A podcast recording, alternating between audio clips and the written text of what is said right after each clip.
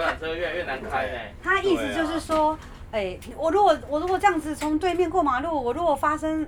事情怎么办？你要负责吗？你自己要对你自己负责呢。你今天要出门的时候，你就应该功课要做足。每年都会有，对不对？都都有。只是因为今年特别被报道报报道出来放大了。对。啊，所以其实我会觉得说，这是妈祖婆给我们的智慧考验。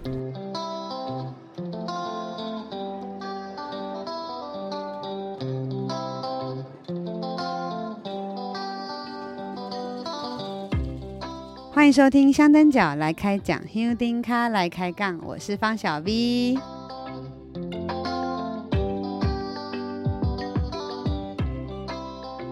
早在之前的节目里，我就曾经提过我在这两年报名徒步游览车的美好经验，颠覆了我过去对游览车进香的想象。我也曾经不止一次提到说，呃，我一定要在未来的某一集节目里来聊聊我们的游览车，找我们游览车的司机来谈谈现在进香的状况。就在今年进香结束后不久，呃，有一则关于白沙屯进香的新闻报道，那是一段在白沙屯香灯脚社团里所流传出来的影片。影片里有一位香灯脚乘客跟他们的司机两个在那边互相大声指责，彼此谩骂，双方各执一词。嗯，我们不是当事人，无从评论。但我想试着以另一个不同于香灯脚身份的视角，从游览车业者的角度来呃呈现目前进香的真实状况，同时也想让呃就是想报名。徒步游览车的香灯脚可以去了解报名徒步游览车的流程是怎么样，要注意什么？报名游览车有什么好处？同样的，呃，报名游览车你有哪些是需要自己来承担的风险等等的问题？为了讨论这个过去很少人谈到的镜像议题，呃，录音当天的早上，我特别搭了高铁南下台中，跟我们这一集节目的来宾麒麟跟小梦。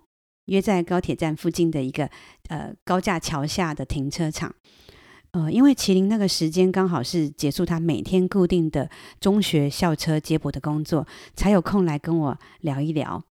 然后我们三个就在游览车上开始录音，非常有临场感，就好像回到静香那个时候一样。那天我们聊的内容非常多，尽管在最后剪接完音档以后。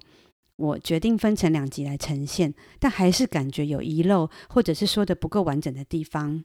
但那天的录音对现在的我来说非常非常珍贵，因为呃那天我从台北、台中当天往返，就只为了录 Podcast，为了录这一个节目，呃，能够在疫情严峻、防疫紧急升级前一天完成那天的录音，我真的非常感激。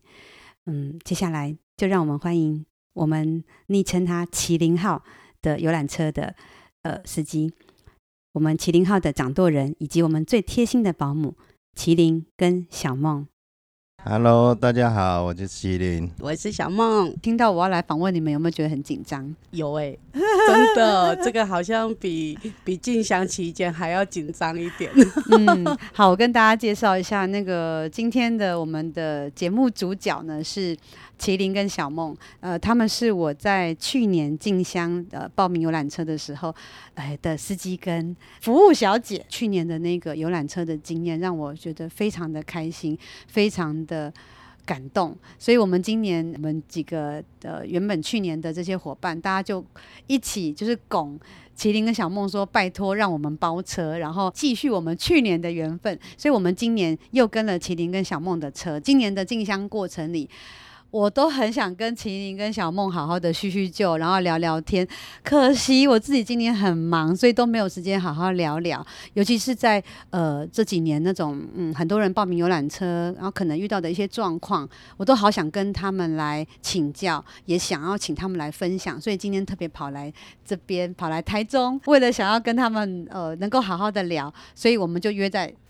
游览车上，所以现在，所以今天的录音非常特别。我们是在游览车上，然后如果大家觉得很好奇的话，也可以到我的脸书专业上去看照片 哦。这个我们自己三个人坐在游览车上来录这一集。如果今天我是一个报名游览车的香灯脚，我从一开始去妙方报名了游览车以后，接下来我要怎么去呃跟怎么去了解这个程序呢？在我们去跟妙方报名游览车的时候，你要付你的那个车资嘛，一天就是固定是两百块的车资，就是以那一年进香的天数来算，可是一定会扣一天，因为最后一天回銮那一天从通湾里。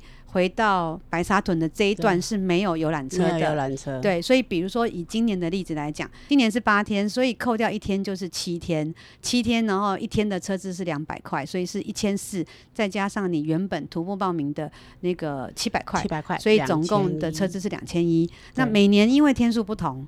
所以通常就是以天数扣掉一天，再乘以两百块的车资，这是目前的一个、嗯、呃游览车报名的费用、嗯。所以不是每年都是固定费用哦，对，这大家要注意哈。是真的。嗯，那有另外一种游览车的报名是只针对呃白沙屯当地的，在呃到北港那一天一天的那个车资的、嗯，那那个是。不在我们今天讨论的那个里面，我们今天谈的都是你全程参加的。那有人会问啊，如果今天我是报名游览车的，我可不可以就是只报哪一天？哦，不可以哦，他就是全程，全程就是只要那一年是几天，他就是有分嘛。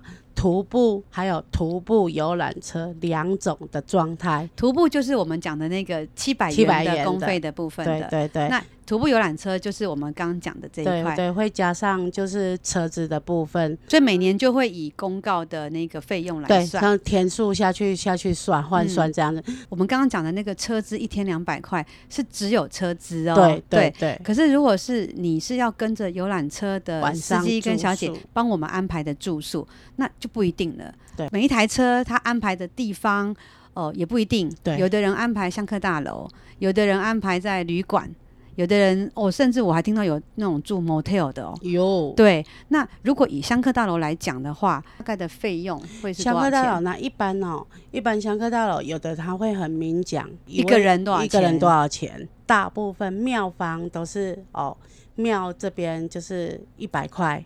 然后司机这边的油钱一百块，然后就是加起来一个晚上，就是如果住一般的香客大楼，就是两百块的费用。通常啦，对对对。嗯、那有的庙方他们那边会就是会说，哎，我一个人就是要收两百、嗯，那有可能就是说，哦，庙方的部分是两百，那司机的部分一百，有可能就是那一天会有可能是三百，对，只是就是看我们当时去订去跟他订的呃香客大楼的不。不同、嗯、不同的宫庙的一个呃收费的不一样，这样。那我以前因为在就是我过去经验是游览车司机带我们去住旅馆，在彰化市的时候、嗯，那也住过那种就是可能是两人一房，然后一个人是五百块或六百块的、嗯。那我今年还听到一个状况是，有司机可能带去去住 motel。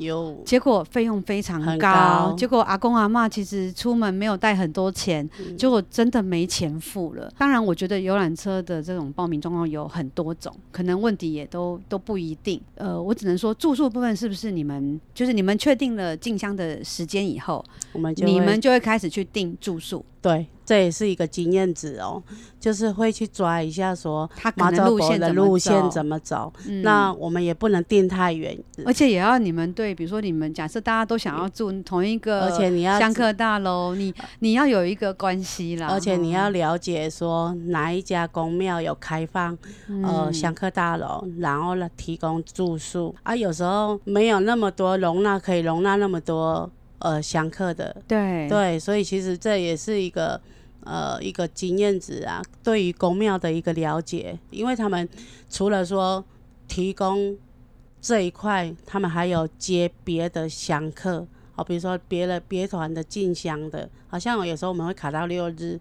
会去卡到哦，人家进香的时间，所以他们可能本身都满了。以以去年的例子最明显，去年本来你们都已经订好了，结果因为疫情关系延后了。对，那时间一改，结果你们要再去订新的，其实就卡不进去。卡不进去，尤其是像我们三月妈祖伯进香的这个时间，如果照正常的时间是进香的大日子，旺季。对，所以很多宫庙他们都还会接别的团，所以不见得说。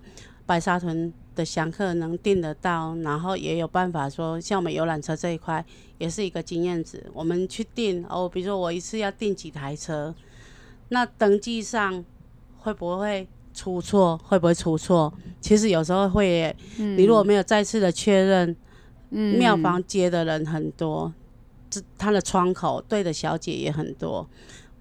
出错了，你那一天晚上开天窗了，看你怎么办。对，所以其实状况很多，像刚刚提到说去住旅馆或者住 motel，我我相信其实有一些司机他也不是故意要去这么贵的地方，是真的没有时候是真的订不到，是真的订不到，所以他只能这样子。那其实我的这一块可能就是说，如果真的要去住像旅馆啊，还是说 motel 啦，还是说收费比较高的地方，我觉得是需要跟。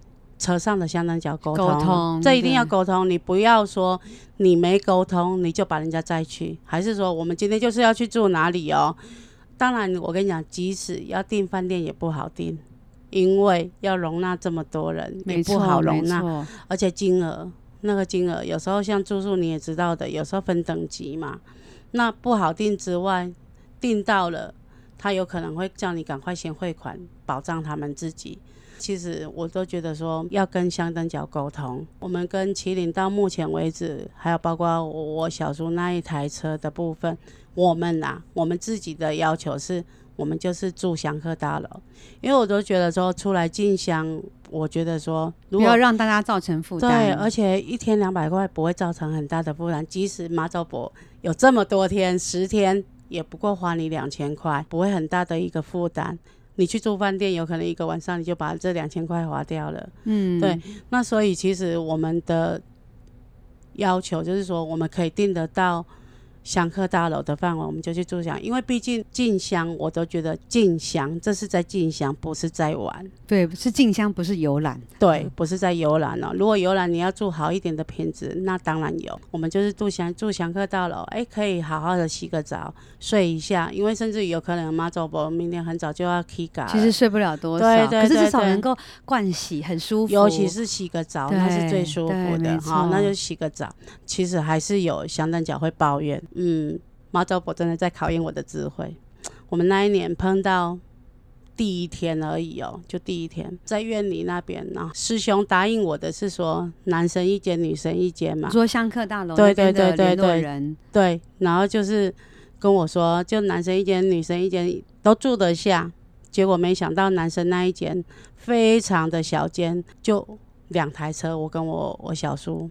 结果等于是有八十几个人，嗯，对，然后就状况就来了，哦，我赶快冲上去看，女生没问题，男生就说住不下，这下子怎么办？也晚了，那怎么办？当下我就我们那那一些男生的香灯脚，他们就是也很体谅，他们说外面有那个桌子，我们可以，如果他们愿意的话，我们打下去，然后有冷气可以吹啊，洗澡有地方洗。我们就这样盯一下，然后，哎，我们一下子睡一下，有得休息，这样就好了。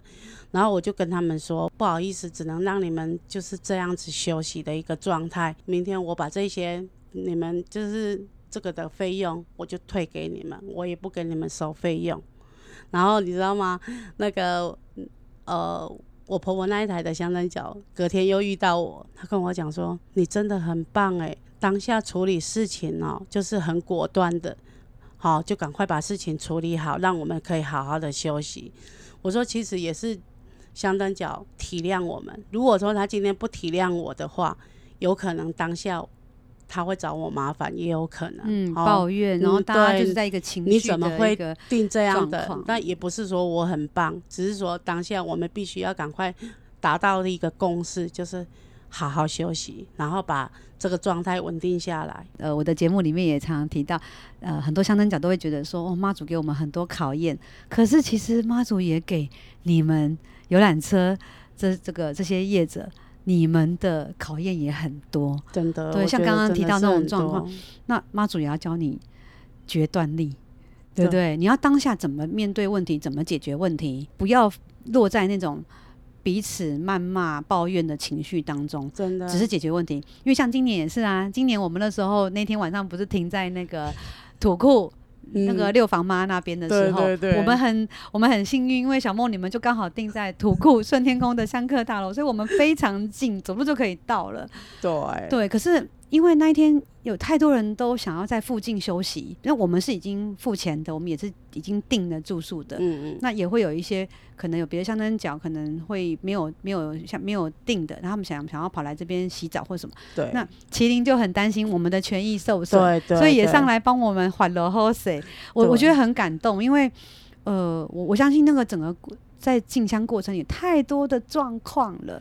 住宿的问题是最多的。嗯、对，你们可能夹夹心饼干，你要在呃乘客这边香灯脚的那种压力，然后可能你的订订的住宿那一方也有他的压力。对，那他不一定都是呃尽善尽美。像你看，今年又有一些缺水的状况，那那可能大家觉得我今天付了钱了，我就觉得我应该就是要能够得到应有的的服务。结果其实状况很多，如果大家都能够站在对方的立场想。你就不会这样抱怨了，真的。对，呃，我们去住的那个春天宫的师兄哦，他真的是哦也很辛苦，你知道吗？我们那天那么多人进去，他整间那一间宫庙里面只有两个人，他还叫一个来帮忙，不然只有他一个人，他又要帮我们开门。让我们进去住宿，因为你只要门一开，就有人会闯进去。对，所以他我们到的时候，他就赶快帮我们开门。那很多人就会说啊，没有冷气，没有冷气。我说你们等我一下，我去帮我冷气遥控器带上去，我去开。因为师兄只有一个人，嗯，他又要面对，刚好又在隔壁，会有别的香客会进来跟他讲说，你要不要开？让我们进来。住宿这样子，嗯嗯、啊，所以其实那天也因为水的关系，也不一定每个人都有热水，对。可是我觉得我们我们我们 我们这辆车的香灯脚都很可爱，然后大家就说没关系，天气热嘛，谁想要洗冷水的就去赶快去，然后大家都会有点是很很开心的心情在等待洗澡，因为你要排队，对，真的要排队。然后我们也会把把这些苦当做乐趣，比如说有人就说哇。那个看谁抽中那一间是没有热水的那一间，我们我们在那边排队洗澡的时候，其实大家虽然很累，可是你们没有看到的是，我们其实很欢乐，因为大家就在看说谁幸运会去排到那个没有热水。不洗快一点的话，前后面的人就没有热水可以洗。对，如如果你你今天是想要过比较舒服的哦，那真的你不要来白沙屯进香了，白沙屯进香就是这么辛苦，你就是必须要。替别人着想，如果你没有办法做这些，呃，这种这这样子的一个心理准备，真的不要来，不要来，不要来哦，就不要来白沙屯。你可以参加，你可以参加别的呃那个活动，或者你就不要报游览车了，你也不要跟游览车去住宿了，你就好好的徒步，自己想办法。好，如果你没有这些心理认知，真的不要报游览车。白沙屯就是这么辛苦，就是这么难。对，因为因为我们必须要站在大家的角度想。如果说，呃，你们要住的舒适，我们也可以帮你们定。只是说，我们要站在每个人的角度想，不是每个人都想要说来花这么大的一个花费。其实住宿哈，就是一个随遇而安，可以好好的洗个澡，好好的睡个觉，嗯、这样是最好的。就是真的是，如果要来跟白沙屯进香。你一定要有心理准备，还是重复那一句：如果你能够为对方想，呃，大家不要用这种谩骂的方式，不要用抱怨的方式，真的，而用感恩的方式。今天我能够能够洗个澡，即使没有热水也没关系。今天我能够有个地方可以躺一下。都已经比别人好了，我不用，因为我自己也去住过那种什么国小穿堂啊，或者是就是一般骑楼。嗯、可是我们跟着你们哦，司机帮我们安排的住宿，至少我是有遮风避雨的地方，至少我是可以好好的洗个澡，让自己换一套衣服的，嗯、那都要很感恩的。那当然，我觉得我必须强调，不是。每个人都像我们这么幸运，可以遇到麒麟跟小梦，因为一定也有真的不好的状况。我我我我今年也听到了不少，像刚刚提到说去住 motel，然后那个阿公阿妈真的没有钱可以付。那这个问题我觉得都是可以解决的，因为你们在订了住宿之后，其实是不是就会在呃那个。第一天后，或者是当天早上，一定会跟跟大家讲，今天晚上要住哪里，哪一间宫庙？对，嗯、然后你可以自己决定，因为像我，呃，我跟王队长可能我们在进香路上也有一些朋友，那、嗯、他们可能家里就是可能在那附近，那他们就可以接就可以收留我们，我就不需要跟着你们。对，那我当天就会直接先告诉你说，哎、欸，我不，我今天不会的跟你们去住宿。而且我接近中午的时候，我就会询问我们车上的呃香港脚。要住宿的哦，要回复赖哟，赶快来回复，哦，对对对，赶快回复啊！然后我就可以做一个登记，大致上知道说我们今天有多少人会去住宿，你比较好掌握。对对对，而且包括其实我会比较体谅人家的是说，有的人会来车边问我说，他们只是单纯的徒步哦，他不是我们车上的那个这些这些香灯脚。对呃，我他们都会来车边问说，你们今天晚上有住宿的地方吗？可不可以跟你们？可不可以跟你们住？哦、对，我说，因为我们都有多订，好，比如说我就订一台游览车的。好的人员，好两台游览车的，啊，那住宿的人有可能一台车也没有那么多人，我还有位置可以让你们跟着我们去住这样子。当然我还是会提，啊，我们就费用就是多少这样子。嗯，那其实很多人都可以接受，就像刚才小福讲的啦，可能你们自己去只有徒步的话，你们必须要哦，有可能就是骑楼啦，哦，学校啦，自己找，好自己找位置，然后又又。忍受说天气的关系，还有包括说呃蚊子的状态，那我会觉得说，其实让人家方便，我可以的范围，我都可以载你们去。只是说你上车必须要让你的位置是要给我们原本的徒步游览车的人员坐，你不可以去占到，对，你不可以去占用到我们。对对对，那因为那你因为有有些人他可能报了游览车，可是他可能只有跟几天。那他可能有几天就没有在车上了。对对对对，那你们都会知道这些名单，你会知道有哪些座位是空出来的。嗯。那这时候其实这个空位就可以让给一些他不是我们车上的人，可是他有需要帮助了，然后让他来坐。我自己是可能原本就订有车位的人，可是我能够把这机会让给别人，也不是一件坏事。其实到晚上会觉得很无助啊，嗯，因为有时候不熟的人，当然会觉得说怎么办？天黑了，然后马祖博住家并不是像白天这么的热闹，大家都在就是在徒步的一个状态，然后会紧张。对，到天黑了，嗯，那遇到什么样的人我们不知道。那至少，哎，这个人让我们看起来他愿意相信我们，来跟着我们去住宿。那这样子的一个状态，他也安心。那我觉得说，我们也也做了一件说，哎。大家互相帮忙，但是对你们也是一个风险，因为也有可能 上来的那个那个 乘客，当时好像很没有想，就没想那么多，对对对，嗯，只是一味的说想说帮他们，对对对。其实我们去年也有发生，我我有看到我我们的状况是。呃，小梦他们真的很好心，觉得说，哎、欸，车上还有空位，那就让人家上来了。嗯、可是有些人态度其实很糟糕，他上来以后他就不下去了，嗯、而且他甚至可能占到别人原本定的车位的人。然后这是一个，然后第二个，他可能对你们的态度也不是那么的尊重。嗯、那第三个，好，他跟了，结果他把东西放在这里，结果他找不到人了，不知道跑到哪里去了。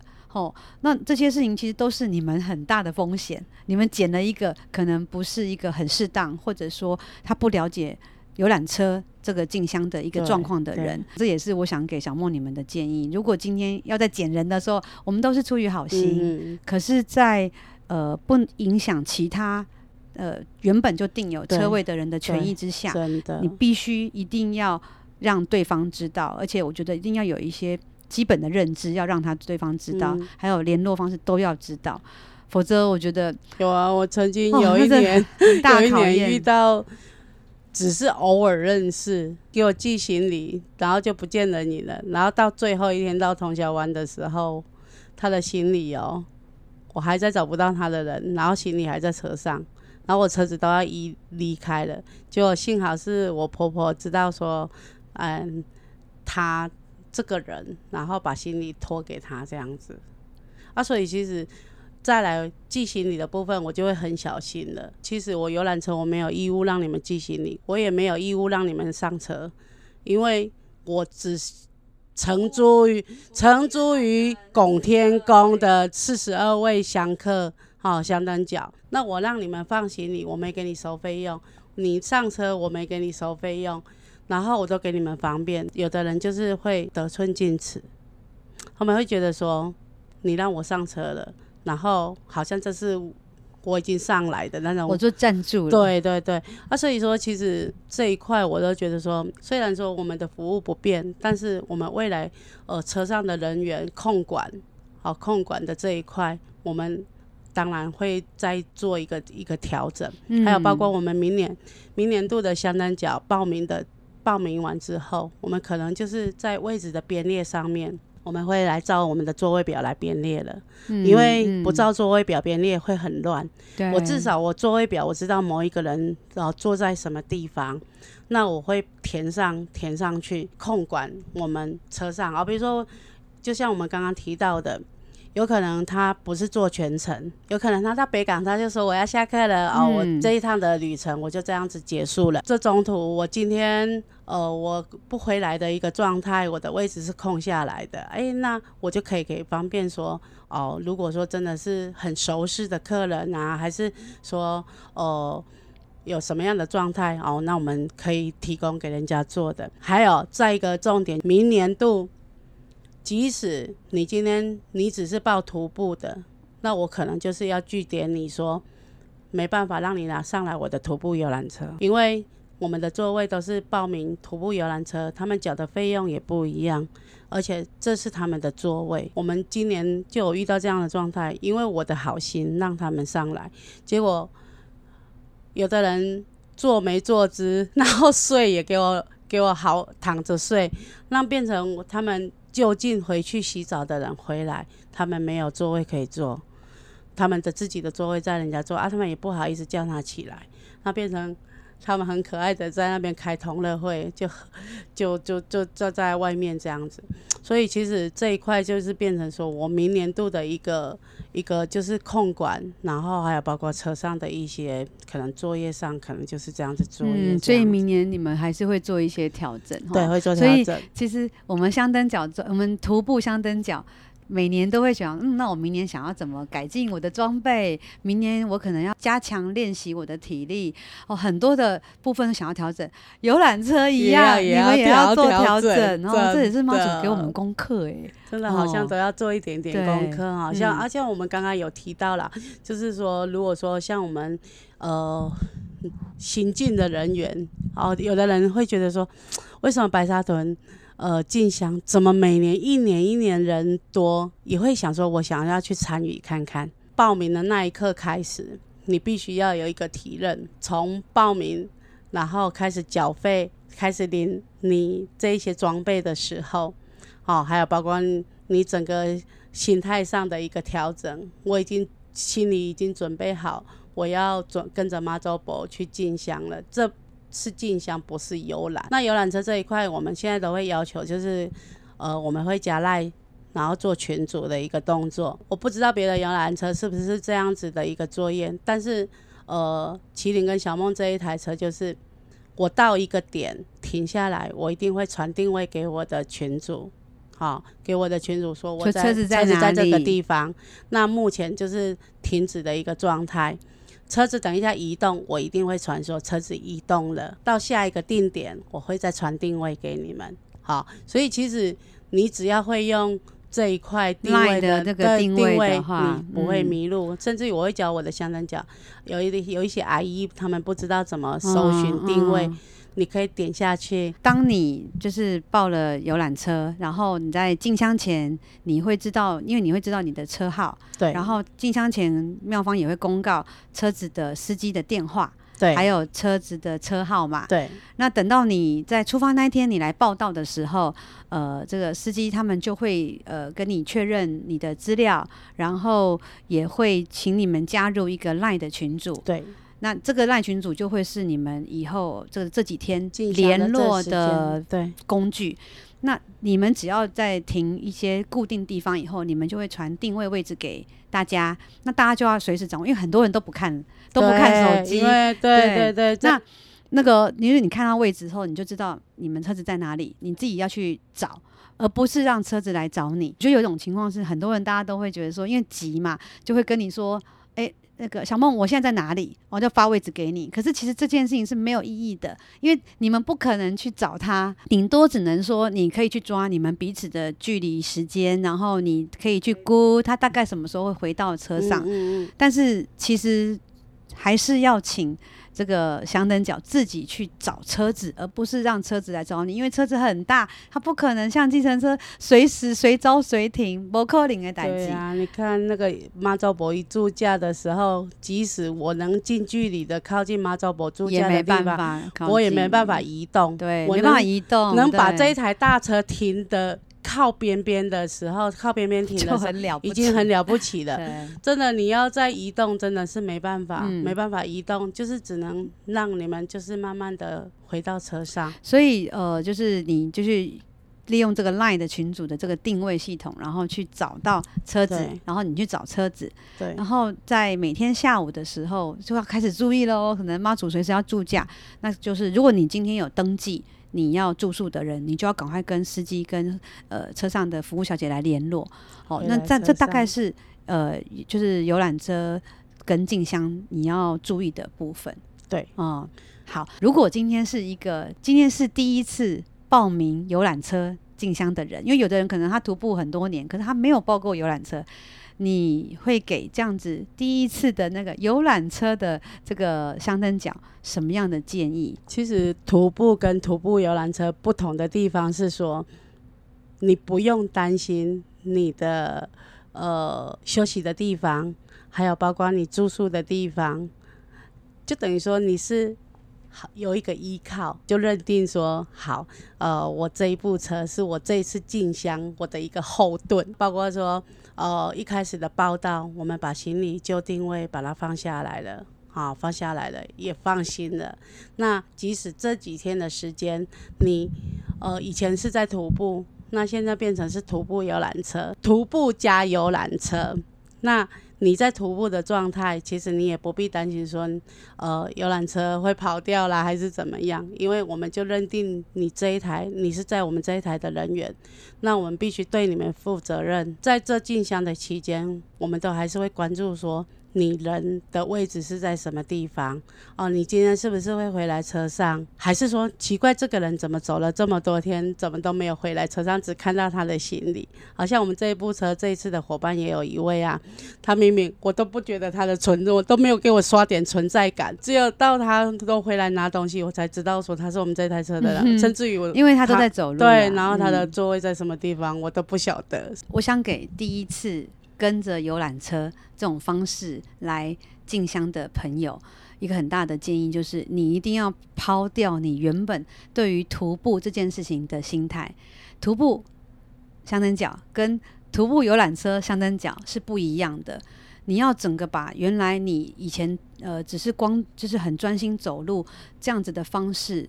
整个抛掉，把那个心态整个抛掉，用一个新的心态来去跟游览车，然后把我们刚刚讲的那些呃游览车呃可能遇到的问题呃遇到的状况，自己先设想过一遍。嗯哼，你有这样的心理准备以后，我相信来跟游览车进香，你就不会觉得那么的痛苦，那么的难受。必须承认，我觉得在早期，我因为我几乎都是用走路的。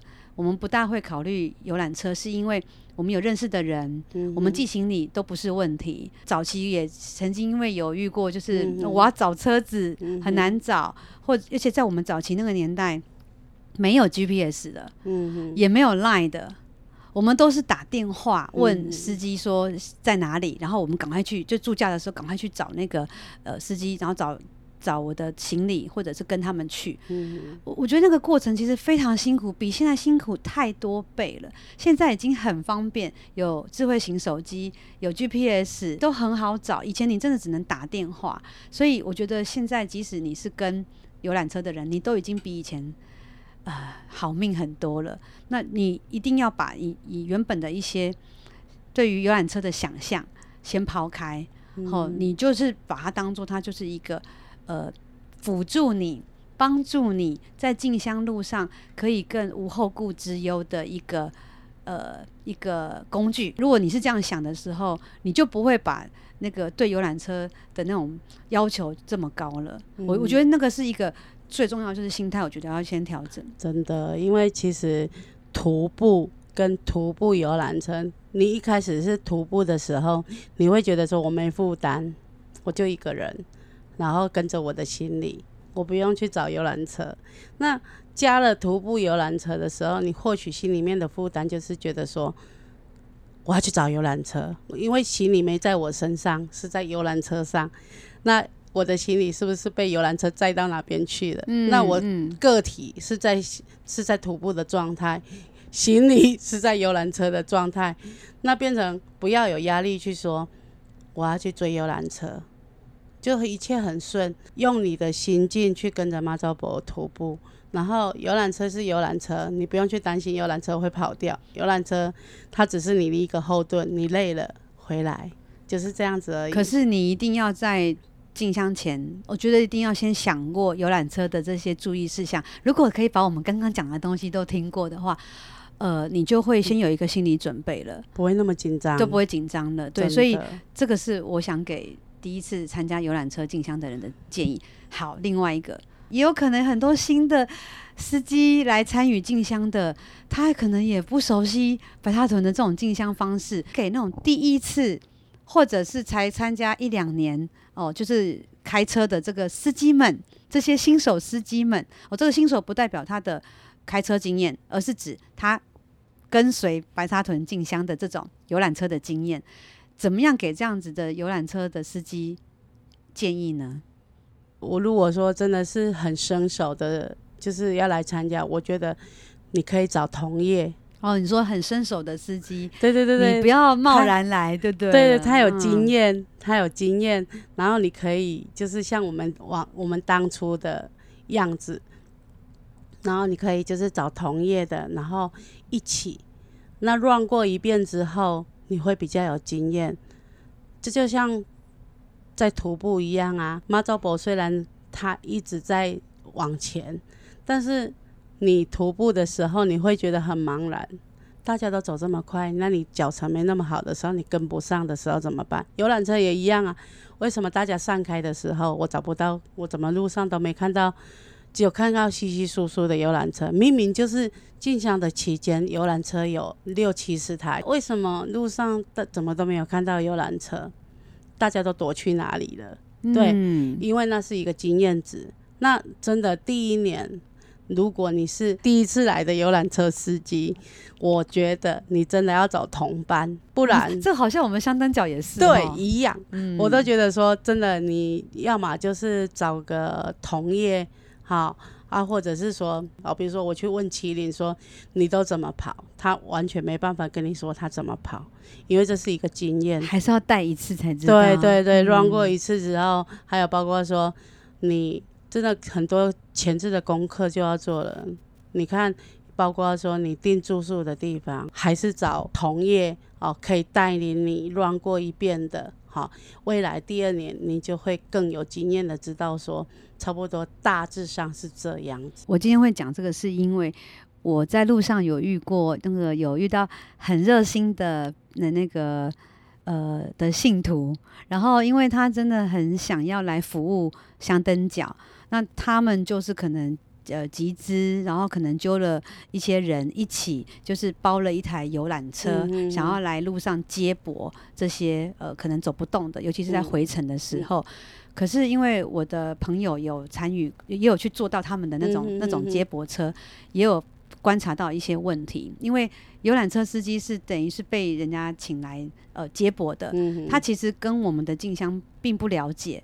那他也可能不晓得怎么跟、怎么听，揪的人其实也不好去沟通，所以我觉得就有很多的这种问题出来。出来了。对，那你这个游览车司机，他可能也很痛苦，因为他不晓得是这么难跟的一个进香，然后他可能也会又会被人家抱怨，跟传统的进香不一样，完全不一样。对，所以我会觉得，不管今天是我们是徒步香灯脚，好，我们在进香前，我们要去了解一些香灯脚该有的规矩。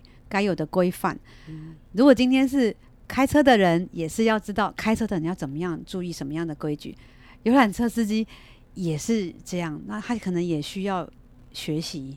所以如果最好就像你刚刚讲，可能有同行的一个分享跟一个经验的那个分享。如果就是我们相灯脚们也能够站在这样的立场去想，司机也要学习呀、啊，真的啊，他也是经验累积。你们第一年一定也不是这么的有经验，而且现在很幸福的是 GPS。好，妈祖婆走到什么什么地方了？哦，那都很明很很明显的让可以让你看得到。那最简单的嘛，在就在帮妈祖婆的周围。当然啦、第一年哦，真的是会很比较茫然一点啊。那当然，事前的功课，不管是香灯脚，不管是游览车，哦，都其实都是要做一点点功课。把功课做好了，你来了，你才不会手忙脚乱。包括我们小姐也一样，第一年的我也是手忙脚乱，要报到，要我要呃让这些人员加赖，然后我要控，因为司机不管你上面的香灯脚，这是小姐必须要去做的哦。哪些人员，好、哦，你要怎么去安顿他们，怎么他们的心情，这是这都是我们必须要去做的功课。嗯、那所以其实不是每一件事情就是这么顺，就是这么自然而然。我都觉得说，一切都是有时候是把功课做足了，把你呃该要做的功课，把你该要做的事情做一个事前的模拟，做好了之后，你再去做你后续的动作，会一切会比较至少会我们是顺遂的，嗯，哦，顺遂的，那还是要有做一些准备，对。嗯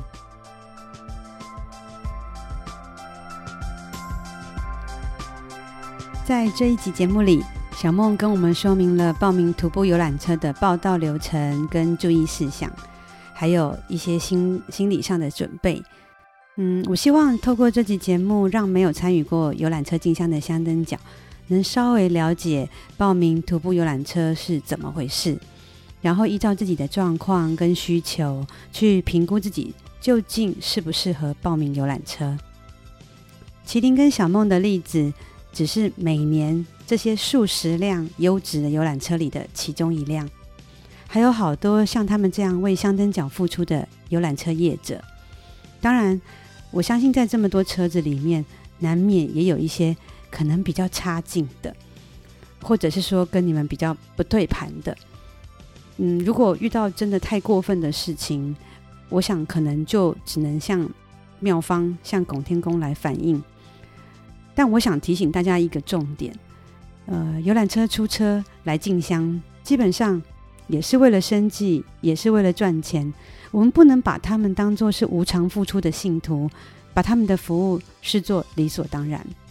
也不要认为你有付钱，你就是大爷。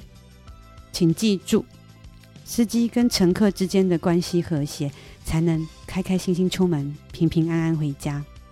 还要特别提醒大家，关于游览车他们发呃那个发定位，还有订他们住宿的这些做法，每一辆车都不大一样。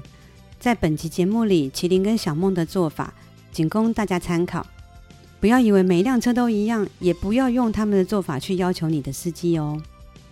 以住宿安排来说，就我所听到的哦，嗯，有些游览车他会在报到第一天就直接公布他每一天的住宿点。还有每一天的费用，有的呢是在当天或者是前一天才会公布。呃，费用的部分的话，有的是当天收费，也有的是先预收。哦，每一台车都有它的不同的做法，请务必要跟司机或者是车上的服务人员确认清楚，大家彼此才不会有纠纷。像我今年就有听到有司机他们会先预收呃三天的费用。后来因为有香灯脚，他临时不想跟游览车去住，要求司机来退费，但是司机他们不愿意退费，所以彼此之间就也发生了一些纷争哦。详细的情况我也不是很清楚，我也是听来的。但如果像节目里小梦说的，如果司机已经先预付呃那个费用给住宿的单位，那你临时取消，就真的会造成他们困扰。还有一位听友有跟我分享他们游览车的做法，我觉得也很有意思。他们有几辆游览车，可能是同一家车行，或者是彼此之间比较熟识的同业，然后他们会调查车上的香灯角，想住简单便宜的香客大楼的人就凑一车，那如果你是想住比较舒服的旅馆或者甚至 motel 的香灯角，就凑另外一台车，让大家分开去住宿。以我过去曾经短暂有从事旅游业的经验，住旅馆的话，游览车业者嗯有可能多少也可以有一些补贴，然后愿意负担得起的香灯角也能住得比较素悉、比较舒服，彼此双方都各取所需，我觉得也蛮好的。呃，这也可能是当进香的人数越来越多，然后发展出来的这种客制化的服务。呃，另外补充一下，如果你报了游览车，你没有办法在第一天就报到的话，请记得在进香前要留意拱天宫的脸书粉丝专业，他们都会公告游览车的联络电话。呃，你要在进香前一定要事先联络好怎么加入他们的那个 LINE 群组。如果呃你加入了以后，在你中途要来到进香队伍的时候，才不会找不到车，联不联络不到人。如果家里有长辈报名游览车的话，也请各位年轻朋友记得一定要协助帮忙联络哦。